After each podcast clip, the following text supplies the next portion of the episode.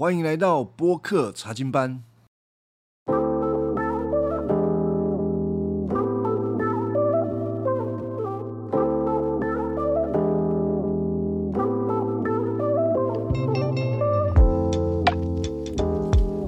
好，今天我们要来看创世纪的三十七章。三十七章是约瑟正式的登场。那今天我们会谈到约瑟他在家庭当中的地位，那包括了他爸爸怎么看他，还有他的哥哥们怎么看他。那还有在整个创世纪当中，约瑟的地位，就是整个创世纪他是站在什么一个位置上，如何影响了那个世界，以及还有整本圣经当中创这个约瑟占着什么样的地位，那就是说，我们有一些人也许已经有听过了，约瑟他在某些程度上，他预表了耶稣基督，那是怎么样预表的呢？啊，我们今天都会来谈到这些呃相关的问题。好，首先呢，我们先讲这个约瑟他是如何嗯在家庭当中有一个地位的。当然不是他自己得到这个地位，其实是他的爸爸非常的爱约瑟，所以给约瑟有一个很特殊的地位。这个地位高到一个地步，就是会让他的哥哥们嫉妒。好，我先讲啊，他的爸爸怎么看约瑟啊？这个他的爸爸雅各本来就是有一点偏心的，偏心。其中两个儿子，十二个儿子里面，他有两个特别偏心的，就是一个是约瑟，一个是卞雅敏。很有可能偏心的原因是这两个儿子是他所爱的老婆拉杰所生的。那也有可能是，当然，我觉得这些因素应该都是重叠在一起的。就是其他的哥哥不讨他爸爸的喜悦，比如说老爸，不是老大刘辩。刘辩在稍早之前，经文让我们看到他跟这个呃雅各的一个妾啊，就上床了。那雅各当然会很不高兴啊，只是在三十六章的时候没有给我们多呃多描述到底雅各对这件事情有什么样的反应。但是很可能的，雅各哦就不爱这个孩子啦。就照理说。这个刘辩他是家里面的长子，所以呢，家里面的长子通常是可以得到这个双倍的遗产。但是因为刘辩他的这个犯错，所以雅各可能就取消掉他长子的这个名分，他顺理成章让这个约瑟成为他长子的继承。啊，我为什么会这么说？哈，我们来看一段经文，是在新约，就是约翰福音的四章。翻一下约翰福音。我现在讲这个，我尽量不要简介了，不然会花了我很多时间，所以就可能有一些时间要翻圣经，我就这个时间也就不剪了。啊，如果听众你们有手上有圣经的话。也可以跟着翻。那我翻的圣经都是这个现代中文译本。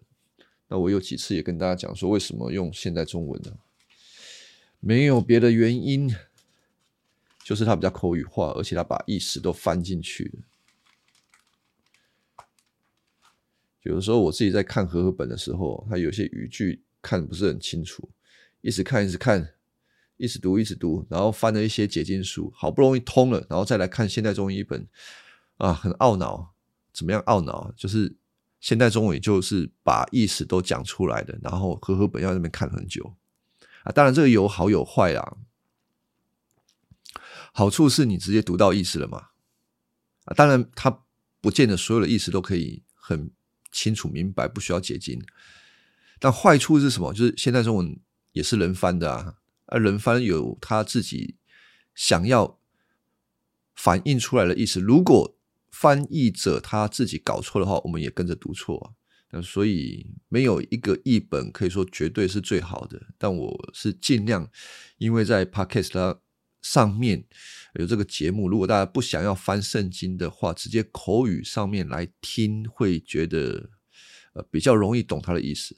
好，我刚刚讲说要翻哪里啊？翻那个约翰福音的四章，约翰福音的四章的第五节，他们啊，这个就是耶稣这一群人，他们来到撒玛利亚叙加镇。距离雅各给他儿子约瑟那块地不远，雅各井就在那里。耶稣因为赶路疲倦，就坐在井旁边。啊，时候约在中午。啊，这个故事背景处境我们不谈这个。呃，今天我们不是要谈这个，我们要谈的是，他说他们到了哪里呢？到了雅各给他儿子约瑟的那一块地不远，就是有一块地是他们众所皆知的。雅各给他儿子的土地，哎呀，没有别的儿子讲到分到土地，为什么会有这块土地呢？很有可能哦，就是雅各早早的就把土地分给这个约瑟了。你可想而知，照理说分土地是雅各差不多要挂的时候才会去分这种东西啊。雅各还在的时候就把土地先分一块给约瑟啊，这个是什么意思？偏爱啊，那还有什么意思？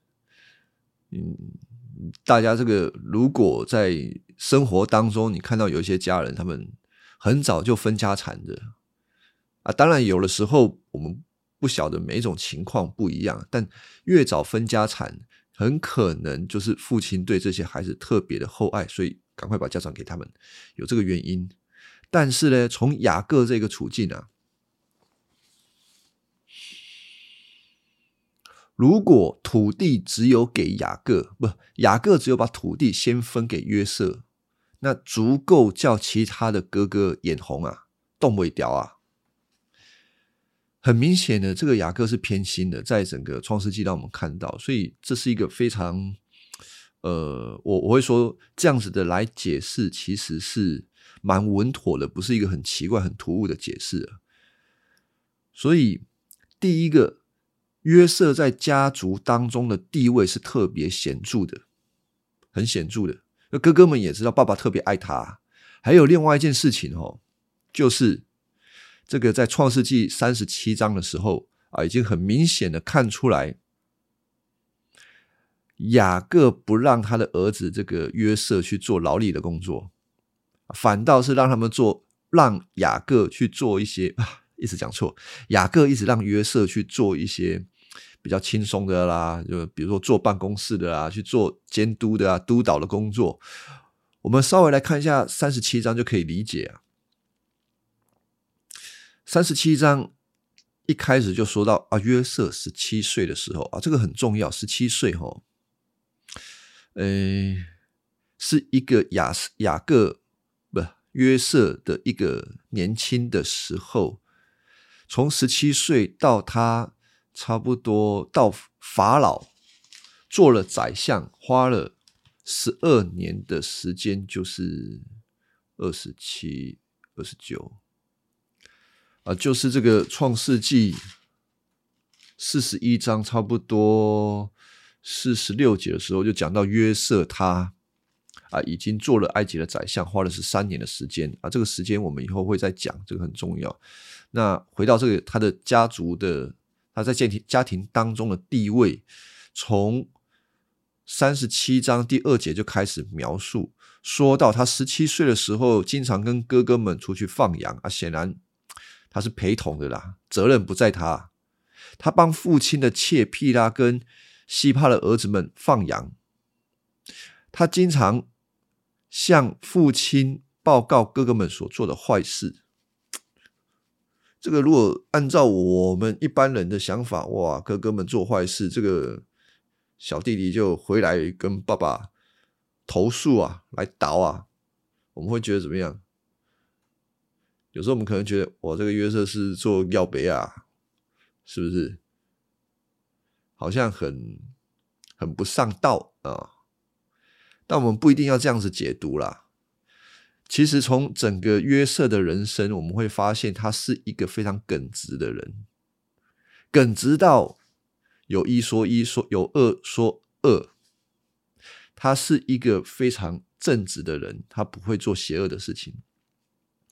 那他为什么那么耿直呢？当然，最主要是神给他非常好的一个心肠。但另外一个，我们也不是说哦，这个是空空的，就是他其实在年轻的时候，更早的时候就看见他的父亲怎么样依靠神，所以他知道应该要有一个正直的个性。所以呢。他发现哥哥做坏事，就回去跟爸爸讲啊，他没有隐藏啊。那当然，从哥哥的角度就不喜欢这个弟弟嘛，就是你，你干嘛？这个谁不亲？然后，哎，你竟然会跟爸爸告状？你的哥哥不是你哥哥，是不是？也许我们会对这个约瑟的表现有点苛责啊，但是从好的那一面，我们看到。约瑟是一个耿直的人啊，他有什么事情就跟爸爸讲。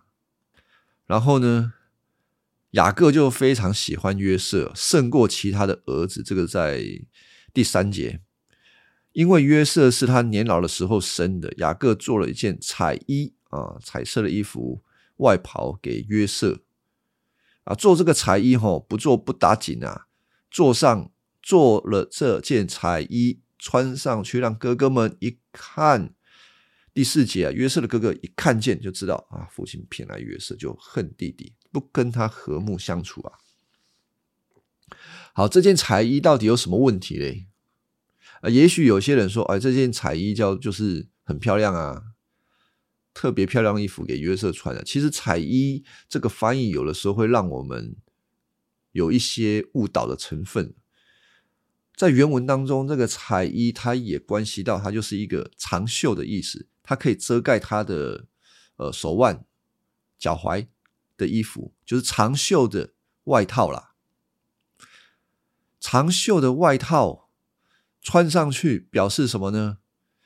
不用工作啊，因为工作的人都要他们在田里工作，常常在草上面走，能够穿这种长裤吗？不行啊，弄得脏死了。要工作，你的这个衣服超过你的这个手肘，那不是弄脏了吗？所以啊，这件彩衣就是长袖的衣服啊，穿了这件彩衣不用工作。他的哥哥们一看，哈哈哈，爸爸就是特别爱他，所以就不喜欢他，恨他，恨弟弟，不跟他和睦。那这个不是小事情哦。家庭当中的这种嫉妒，最后都会造成分裂。这个故事哈，从创世纪的这个亚当夏娃生下了孩子就已经发生了。嫉妒，嫉妒是什么呢？啊，如果听众想一想，你什么时候会嫉妒？你的同学买了新的手提电脑，哎，啊，你的邻居换了一台新车。哦，啊，这个都还算远的啊，我们看不到就算了。如果是在家庭里面，哦，爸爸如果先把房子其中一栋房子先过户给你的弟弟，哇，这个不得了了。为什么？为什么爸爸先给他？为什么我们没有？为什么会这样子？爸爸的祝福少了一部分呢？这什么意思？爸爸的祝福应该要给我啊，至少要平分啊。先给他，被弟弟给抢走了，弟弟阻碍了，影响了爸爸对我的祝福。这个东西就会变成嫉妒。我们看待那个弟弟，看待那个人的对的方式就会改变啊。嫉妒久了就会变成恨。圣经总是让我们看到这样子的一个结果。创世纪啊，最早的时候，亚当夏娃不是生的那两个儿子，老大跟老二，他们这个老大是嫉妒弟弟啊？为什么嫉妒他？因为上帝看中亚伯，没有看中该隐。亚伯认为啊，该隐认为亚伯阻挡了他的福分，该隐认为上。如果没有亚伯的话，上帝会喜欢他。如果没有该隐做比较，如果没有亚伯做比较的话，该隐可以活得很快乐，而亚伯活在该隐的面前，他就觉得他受不了，所以一定得把他的弟弟给杀死。啊，圣经常常让我们看到这样子的事情在发生。好，所以要如何处理这个嫉妒的事情呢？我这边先做一个小结论呢。如果我们的心需要那一些有限的物质的东西来作为作为我们心中的满足的话，我们有黑洞一般的嫉妒，无法满足的啦，无法处理的啦。好，我更具体的讲，如果你心中的满足是需要靠人家的夸奖。物质上面的拥有，才能够使你说，我在这些事情上面胜过别人，我就不会嫉妒别人。如果你要用这样子的方法，没有用啊，因为你永远都有输人的地方。好，那我们要如何才能够不嫉妒呢？你需要追求那一个无限的东西，无限。永恒的东西，那才不会让你落到跟人比较的那个处境底下啊！所以那个东西是什么呢？上帝的爱啊，耶稣基督啊！当你拥有越多，体验到越多主的爱的时候，你只会渴望更多的付出，帮助别人，让别人也惊艳到、经历到主的爱。然后你就不会在一些物质的这些有限的东西啊，好像非得要跟人家比较不可。那我们回过头来看这个雅各的家庭呢，很不幸的是，雅各在一个被爱的处境底下，可是他却不觉得自己是一个被爱的，以至于他没有办法用一个。很满足的爱去爱他每一个小孩啊！大家知道我讲什么吗？雅各啊，他是一个被爱的处境啊，他是一个被上帝捧在手上，他上帝的王子啊，所以给他取名叫以色列嘛。上帝爱雅各，但是雅各常常不知道上帝有多爱他，有多保护他，以至于他常常内心是很贫穷的。因为他的贫穷，也造成他管理孩子的方法也会有偏差。啊，这些事情都是有关系的。啊，所以一个家庭要健康，一定从家长开始，家长要有从神而来的爱，他自己被满足，他才不会偏斜。好，我们继续讲下去，这个。所以雅各就给这个他的儿子约瑟弄了一件衣服啊，大家看他更讨厌的就是他的哥哥们。第五节啊，有一次约瑟做了一个梦啊，梦到什么呢？啊，梦到吼，全家人都变成麦捆啊，不是，他说吼，我们全家人都在田里捆麦啦，每一个人都捆了，然后都捆起来，结果。这个麦子都竖立起来，哥哥们的麦子都向着约瑟的麦子下拜啊！这是什么意思？这个麦捆啊，同等于捆的那一个人啊，约就是说约瑟的哥哥们都要拜约瑟了。哇，这什么梦啊？这个梦，如果是你做这个梦。你敢跟哥哥们讲吗？这个不敢讲啊，那被修理好不好？你再你再讲，修理你。可是这个约瑟很勇敢的去跟他的哥哥讲这个梦，不止这一个啊，后面还有啊，后面另外一个梦，他说：“吼，我又做了一个梦，我看见太阳、月亮跟十一颗星星向我下拜。哇！现在不止哥哥们讨厌他。”连他的爸爸这个雅各也说：“啊，你是你现在是怎样？你这是什么梦？连你爸都要对你拜吗？所以，当然雅各还是爱约瑟，只是他的哥哥们更嫉妒他，更讨厌他。好，我要跟大家讲这个梦不寻常的地方。不寻常的地方，第一个就是约瑟将要受到整个家族人的敬拜啊，第一个不寻常啊。第二个，为什么约瑟这么够狼玩？这种梦你自己会不会分辨？讲这样的梦会不会被讨厌？但是约瑟仍旧讲，他为什么会讲？我前面讲约瑟是一个很耿直的人，而且约瑟是一个。很愿意跟从神的人，他做了这个梦，他很清楚这个不是平常会尿床的那一种梦。这个梦，他很，他心里有一个底，就是这个跟神的预言有关，是一个非比寻常的梦，所以他讲了出来。第三个，他的哥哥们嫉妒他。这个在第十一节的时候嫉妒他，本来就嫉妒，现在听他讲这个梦更嫉妒。为什么要嫉妒呢？就跟我前面那一点讲的是一样啊。约瑟知道这个梦非比寻常，如果哥哥们认为那只是一个傻小子又在做白日梦的话，啊，就笑一笑就算了。但是他们为什么嫉妒？很有可能一个原因就是哥哥们也认定这个梦跟上帝的启示是有关系的，他们认为这个梦是真的，上帝会读后约瑟，所以就更嫉妒他。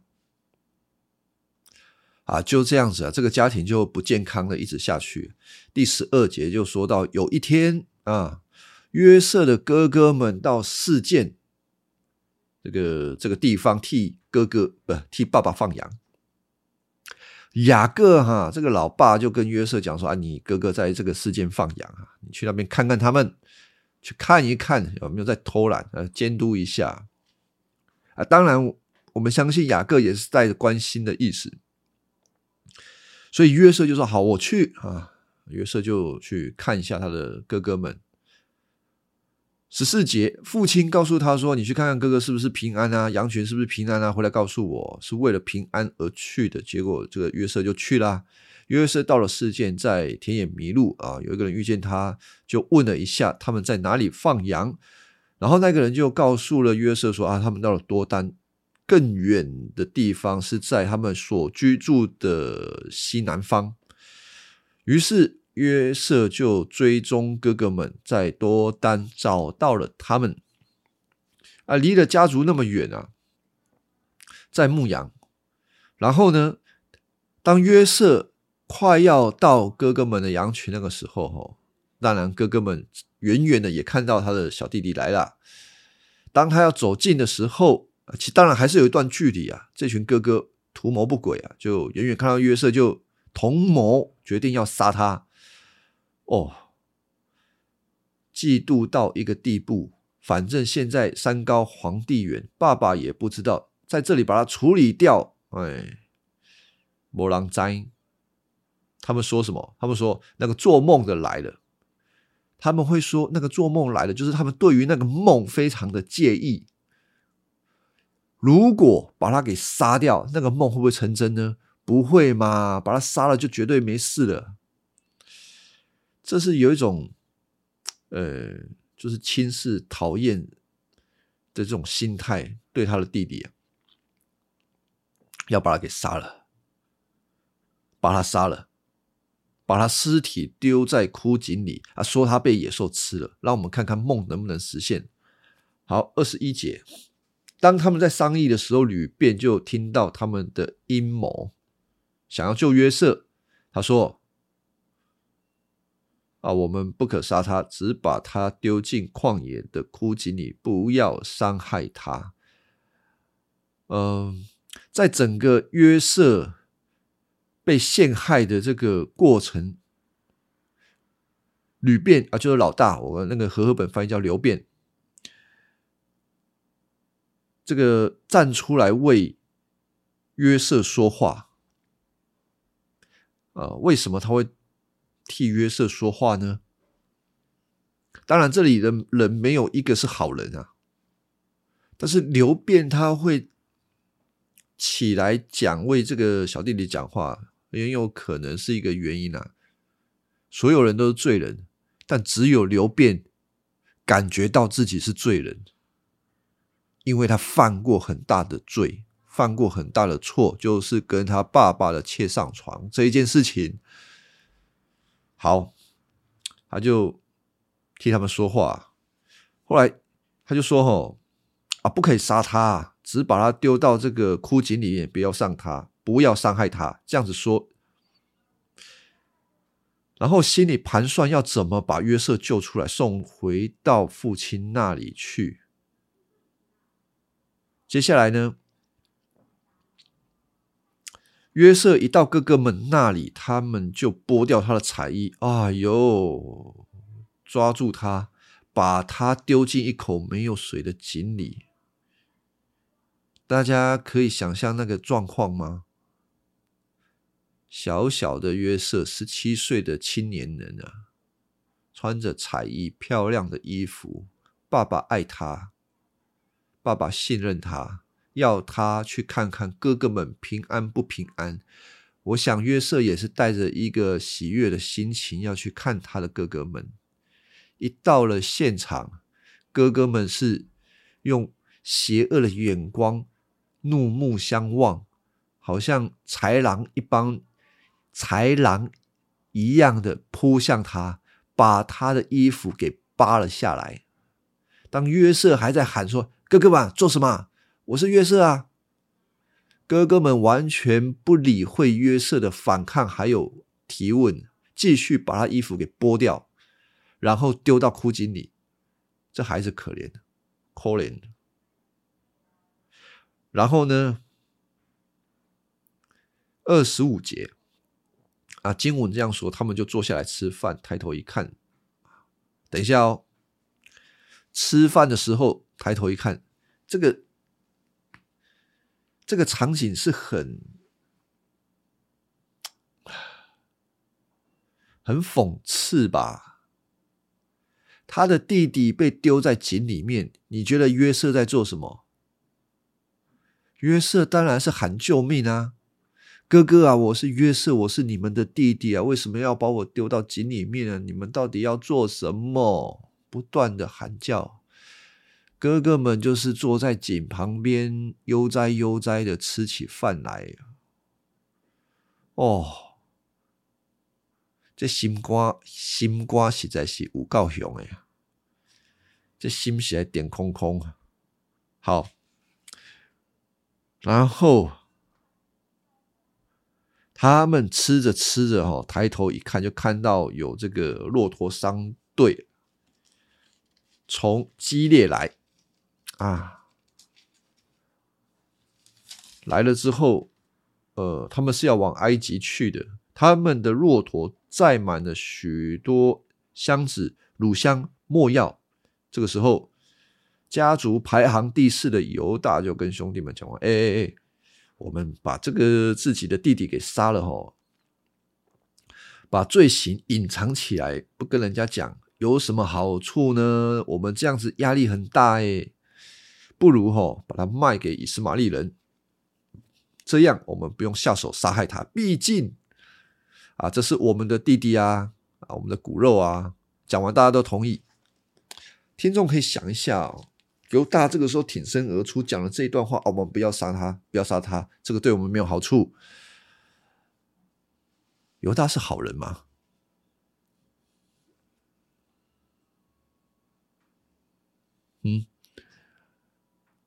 犹大在替他弟弟开脱吗？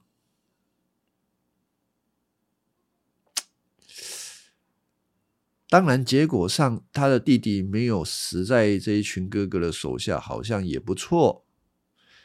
但是我们要想的是，这个犹大其实是一个更险恶的人啊！他就是在做坏事，除了做坏事之外，他还想要弄一个好名声。好像这样子做善良一点，这样子做没有那么坏。我认为是更坏啦，就是更坏啊！这个二流的杀手直接去杀人的，一流的哈就是借刀杀人的啊，犹大就是这一种的，反正把他卖掉，嘿嘿，一样把弟弟给除掉，但是好像罪不在我们这边，其实。龙赶快，其实都一样，甚至更恶毒。好啊，兄弟们都同意。哎，对啊，对啊，干嘛自己杀嘞？哎，交给这个别人，让他们来处理就好了。所以就把弟弟给卖掉了，卖了二十块钱给以斯玛利人。啊，这些人就把约瑟带到埃及去。哦，可怜的约瑟，爸爸叫他去看哥哥，然后被哥哥卖到埃及。哎。二十九章不是啦，二十九节，弟弟被卖到埃及这件事情是吕便没有参与的，他可能先前不知道在不知道在干嘛，经文没有告诉我们，但二十九节告诉我们，他回到井边，发现他的弟弟不见了，伤心的撕裂了衣服，回到他们兄弟那边，那个孩子不见了怎么办？不见就不见啊，怎么有怎么办？他哥哥吼一不做二不休啦，就找一只山羊啊，把约瑟的彩衣沾了这个羊的血，带到父亲那里去，说：“哎，我们找到了这个袍子啊，这个是你儿子的吗？”雅各一看啊，就说：“啊，这是我儿子的，一定是被野兽吃掉的。我的儿约瑟被撕碎了。”雅各伤心的撕裂了他的外衣，披上麻布为。儿子哀嚎了好些时候，他的儿女们都来安慰他，可是他不受安慰，说：“我就是下阴间人，要为我的儿啊悲伤。”他就继续的为约瑟哀伤。这整个事件，谁最可怜啊？如果我们要讨论谁最可怜这件事情。啊，约瑟肯定是最可怜的，呃，无辜被卖。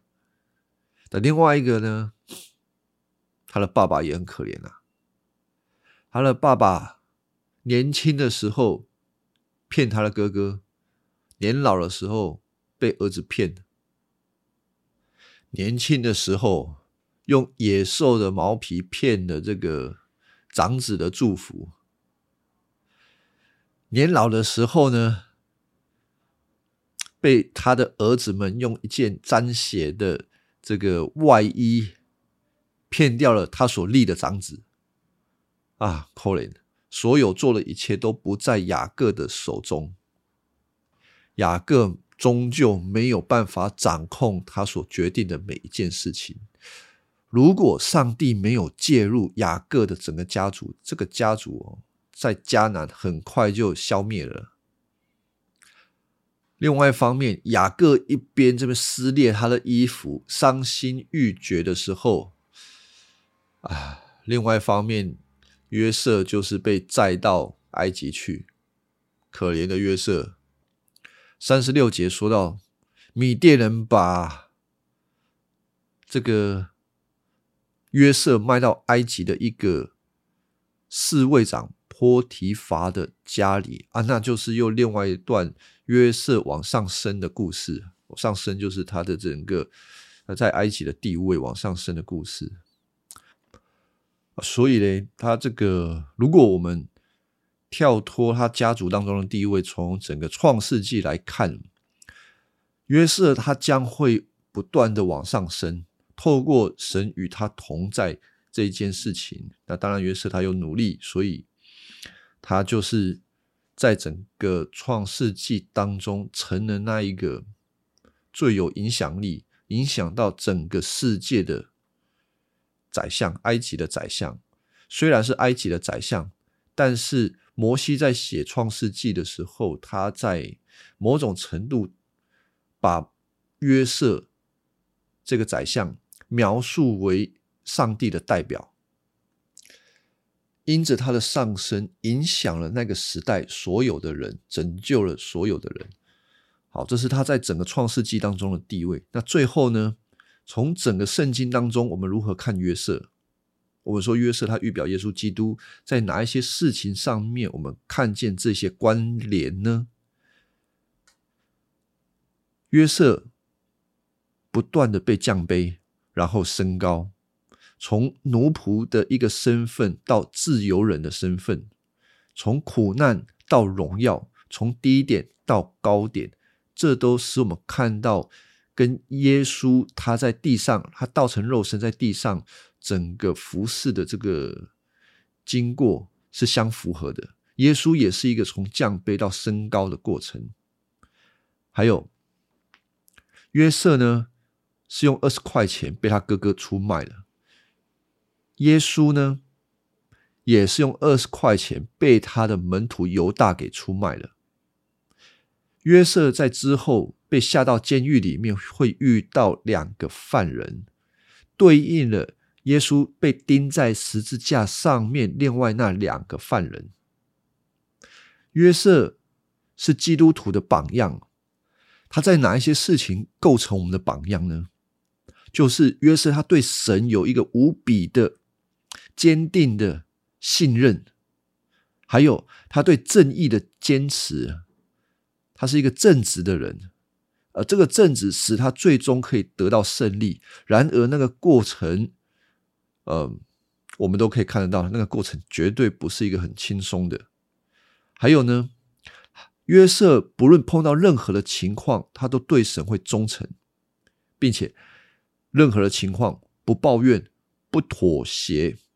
然而，神就在万事当中互相效力，使他在过程当中可以顺利的往前进。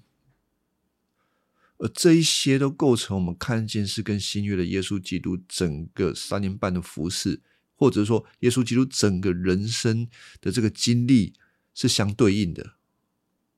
约瑟透过他的侍奉，在埃及的侍奉，拯救了埃及那一代、那时代所有的人；而耶稣呢，也是一样，透过他的服饰、他的降杯、他的身高，拯救了他所有一切的百姓。那至于我们自己可以在约瑟的身上学习到什么？其实我们常常讲约瑟是很勇敢的，很勇敢的人，他是我们的榜样，但是他也会有软弱的时候，他也会有不明白的时候。我觉得有一个很重要的事情，就是当我们的人生走在过程当中，我们其实很难明白最后是会发生什么样的事情。我们现在所碰到的事情到底有什么目的？然而，如果我们学习像约瑟一样，不论过程如何的困难，总是不抱怨，不要妥协，仍旧了对神忠诚的话，过了这些时候，回头一看，必定能够明白神是美善的旨意。约瑟是这样子，我想。每一个神的百姓也应当要如此学习。好，我们今天就先讲到这边，谢谢大家的聆听。